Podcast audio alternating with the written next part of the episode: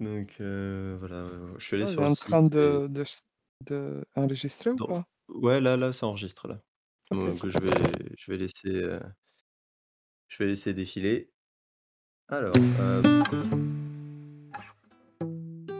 bonjour à tous et bienvenue sur The Chaincast, le podcast pour les développeurs qui se posent plein de questions. Aujourd'hui, je suis avec, heu, Christina, ergonome, UX et elle veut elle est venue nous parler un peu de son quotidien et de son de son métier. Donc heu, bonjour Christina, comment ça va? Bonjour Emmanuel, ça va très bien. Merci de pour cette invitation. C'est avec plaisir. Bah, je vais te laisser te présenter un petit peu, voilà, bah, pour, pour savoir, qui qui tu es. Alors, je suis Christina Santini, lead UX, chez Lacombe de Liemberg. Hem, je suis dans le web depuis plus de 20 ans et j'ai commencé comme web designer, intégrateur HTML puis ergonome et au final UX. Merci et du coup, heu, bah, tu as dit le mot magique. Heu, comment tu en es comment tu en es arrivé à faire, bah, justement de l'UX? Il s'est passé plein de choses, je pense. C'est question effectivement, heu, la réponse plutôt elle est elle est longue et complexe, mais je vais essayer de faire bref. Donc, heu, ma formation, heu, elle est médecine générale que j'ai fait à l'époque en Italie et à mon arrivée en France, j'ai découvert, l'ergonomie française, francophone, pardon. Heu, pourquoi j'insiste à dire franco francophone? Parce que elle est très, très centrée activité, donc sur l'activité de l'utilisateur. Heu, il y avait cette con connexion entre la médecine et heu, l'ergonomie, ergonomie générale, comme prévention de de de au travail, prévention de la santé et augmentation de la production et de profit de l'entreprise. Du coup, tout ce qu'on a fait effectivement dans l'ergonomie, heu, de l'activité, heu, ça s'est transformé à ce qu'on appelle aujourd'hui, heu, à conception centrée utilisateur. Donc, depuis la conception centrée utilisateur, on passe, vraiment à UX ces dernières années, donc expérience utilisateur. Mais ça reste toujours la même méthode et la même démarche dans la conception, qui est déjà définie par par une norme ISO. Voilà, ça c'est en bref, heu, j'espère que c'est compréhensible un petit peu, sinon si tu as encore des questions, je suis là. Non, non, bah, moi, je vois ça un peu vraiment comme un parcours, heu, atypique où, ben, tu tu tu pars du médical, des, bah, des interfaces et petit à petit, on arrive dans dans le web. Non, mais je pense qu'il y a plein de choses à apprendre de toutes les expériences, hein. Tout à fait, si je peux, ajouter, quelque chose, c'est aussi le fait qu'il y a une similitude, dans, ce qu'on fait en médecine et ce qu'on fait dans l'UX. Donc on est là, surtout dans la recherche utilisateur, à observer Et heu, reconnaître les signes et symptômes d'un comportement, dans dans ce que les utilisateurs nous disent, ils font. Et puis ensuite, on va adapter notre interface à cet utilisateur.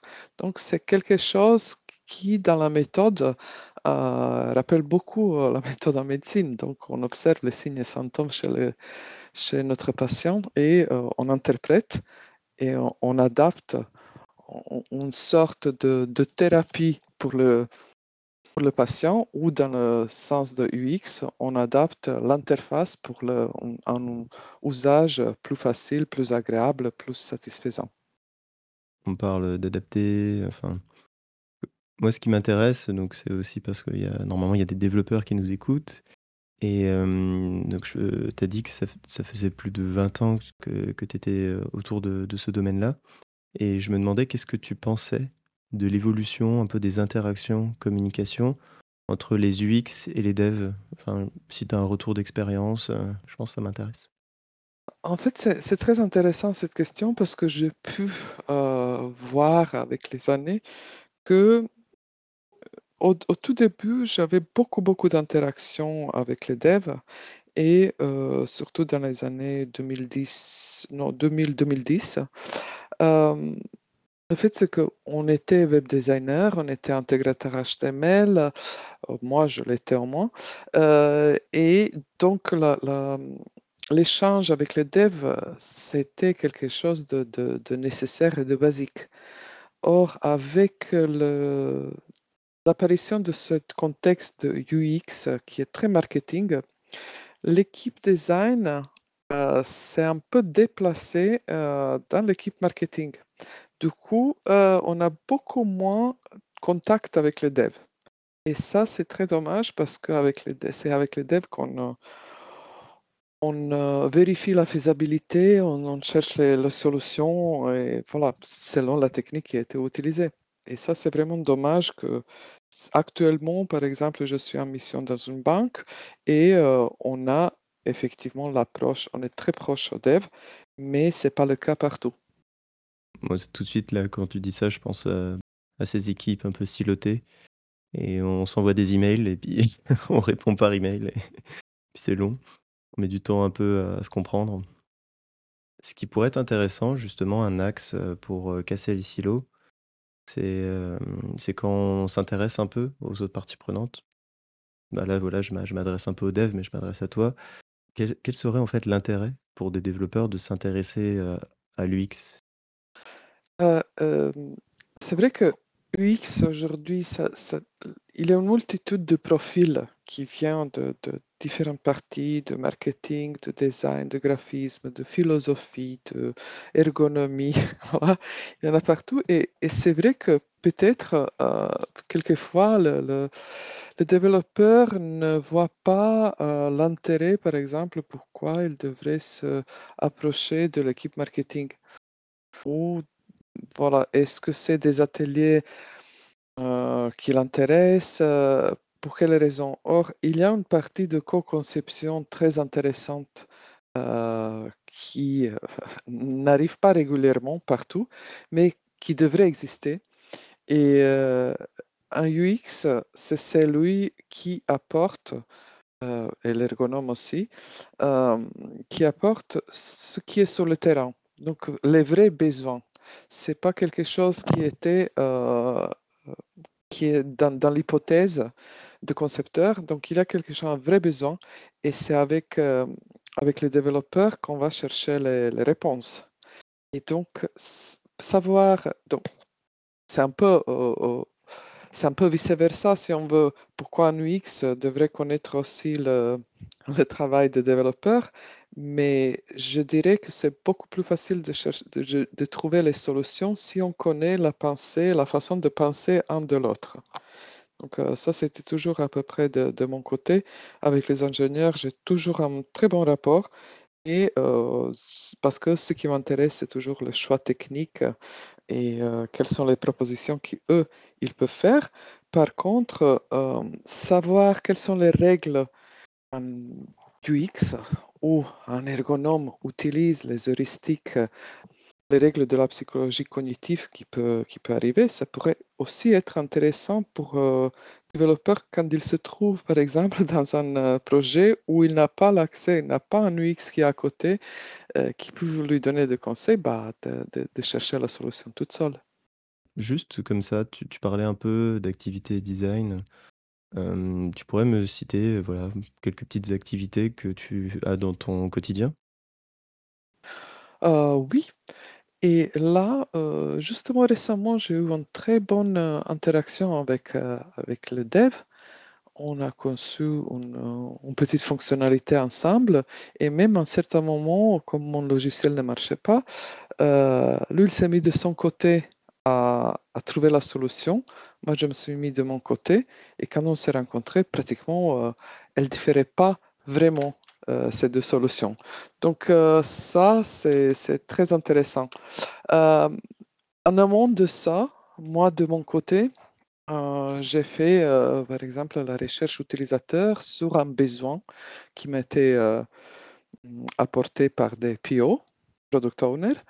Donc après, je vais voir les utilisateurs pour les observer, comment eux, ils utilisent un certain outil Heu, parce que quand on nous donne un besoin, d'habitude, c'est déjà une solution que le client en PO, heu, et cetera, ils ont déjà vu dans leur tête à peu près ce que ça devrait donner. Genre, heu: «Mettez-moi un bouton ici, on a besoin d'un bouton ici».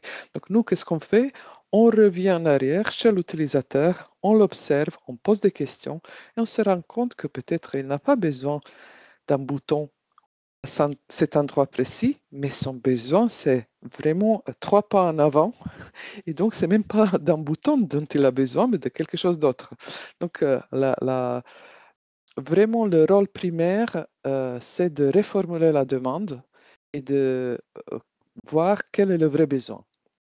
Et à partir de ça je crée des prototypes, soit des wireframes, soit des prototypes, ça dépend de, de granularité, heu, demandée. Est-ce que c'est un hi-fi ou low-fi f heu, low fidelity? Et à partir de ça, une fois qu'on a tous convenu avec les parties prenantes du projet, les PO, les devs, marketing, la com, si on est tous d'accord, même SEO, tout le monde est dedans, on va tester. Donc plus, le prototype il est abouti, plus on aura les retours utilisateurs, vérifiables ou vrais. Comment dire? Si on fait quelque chose, heu, pas très abouti, bah, les retours vont être approximatifs donc heu, on sera jamais, heu jamais vraiment sûr que ça marche ou pas. Justement, tu as parlé un peu de prototypes, du coup, ça a piqué un peu ma curiosité.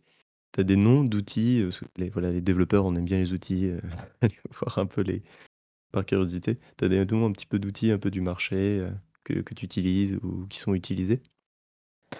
Heu, oui. Alors, il y a, heu, plusieurs courants d'utilisation de des logiciels, heu, dans l'UX. Normalement, ce qui est standard, c'est, Figma, Adobe InVision et le Sketch. Hem, pour sketcher un parcours, pour faire quelque chose en quelque chose de rapide. Or moi, heu, ça fait 15 ans à peu près que j'utilise, heu, Axure.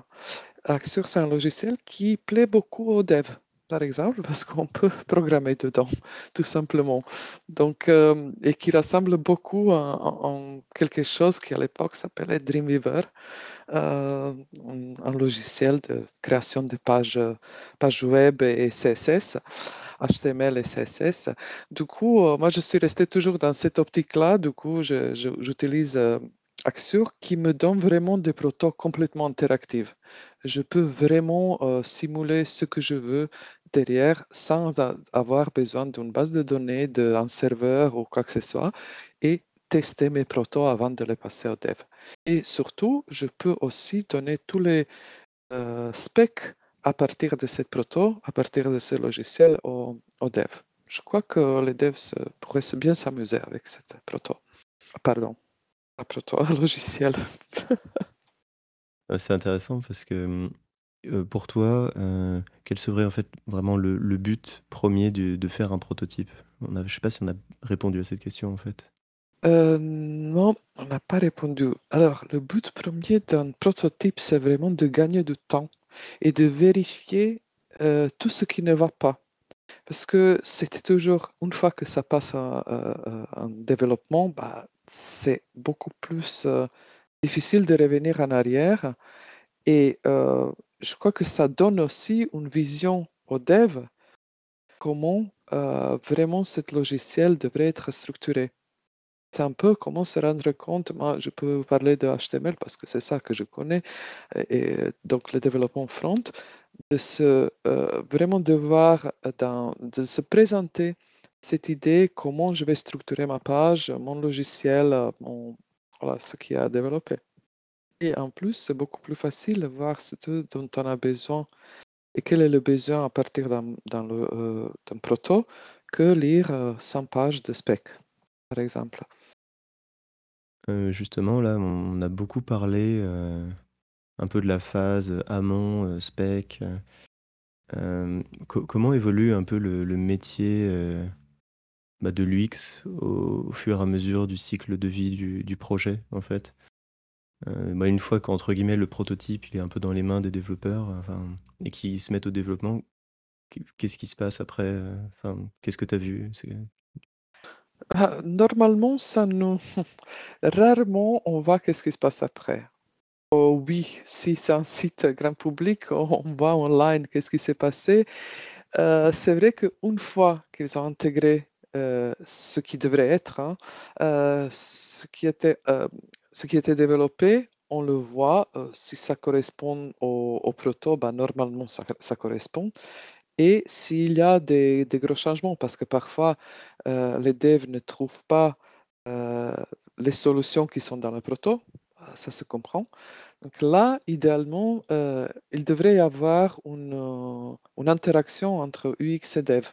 S'ils ne trouvent pas exactement la même solution et son framework ou, je ne sais pas, son bootstrap, lui lui propose autre chose, bah, qu'on se met d'accord et qu'on trouve ensemble la solution. Ça, ça serait quelque chose d'idéal parce que, effectivement, nous, de notre côté, on connaît le vrai besoin et c'est ça justement bah, l'intérêt d'un UX, c'est vraiment de connaître le besoin pour trans transmettre ce besoin aux aux devs et donc c'est ça l'intérêt d'une collaboration. Eh bien, merci, heu, Christina, heu, pour heu, tous ces retours. C'est vraiment intéressant. Je te propose de conclure là-dessus et du coup, est-ce que tu peux nous transmettre, bah, voilà, si on veut poursuivre la communication ou revenir vers toi pour, bah, parler du X ou d'ergonomie, est-ce que tu as quelque chose qui nous permet de te contacter, facilement? Oui, bien sûr. D'abord, merci à toi pour, cette invitation et pour ce post podcast. Heu, vous pouvez bien sûr me contacter via LinkedIn. Je suis, heu, joignable à pre OK. presque tout moment. Il y a pas de souci. Mmh Voilà, je je confirme, on a eu on a été très réactifs, sur LinkedIn, pour organiser ce podcast et je mettrai le lien dans la description, enfin tous les liens même un peu de de tous les sujets qu'on a dit. Bah, c'était vraiment intéressant, heu, Christina, je te souhaite une, une bonne fin de journée, puis voilà, peut-être à bientôt, heu, en vrai. Merci, très bonne journée.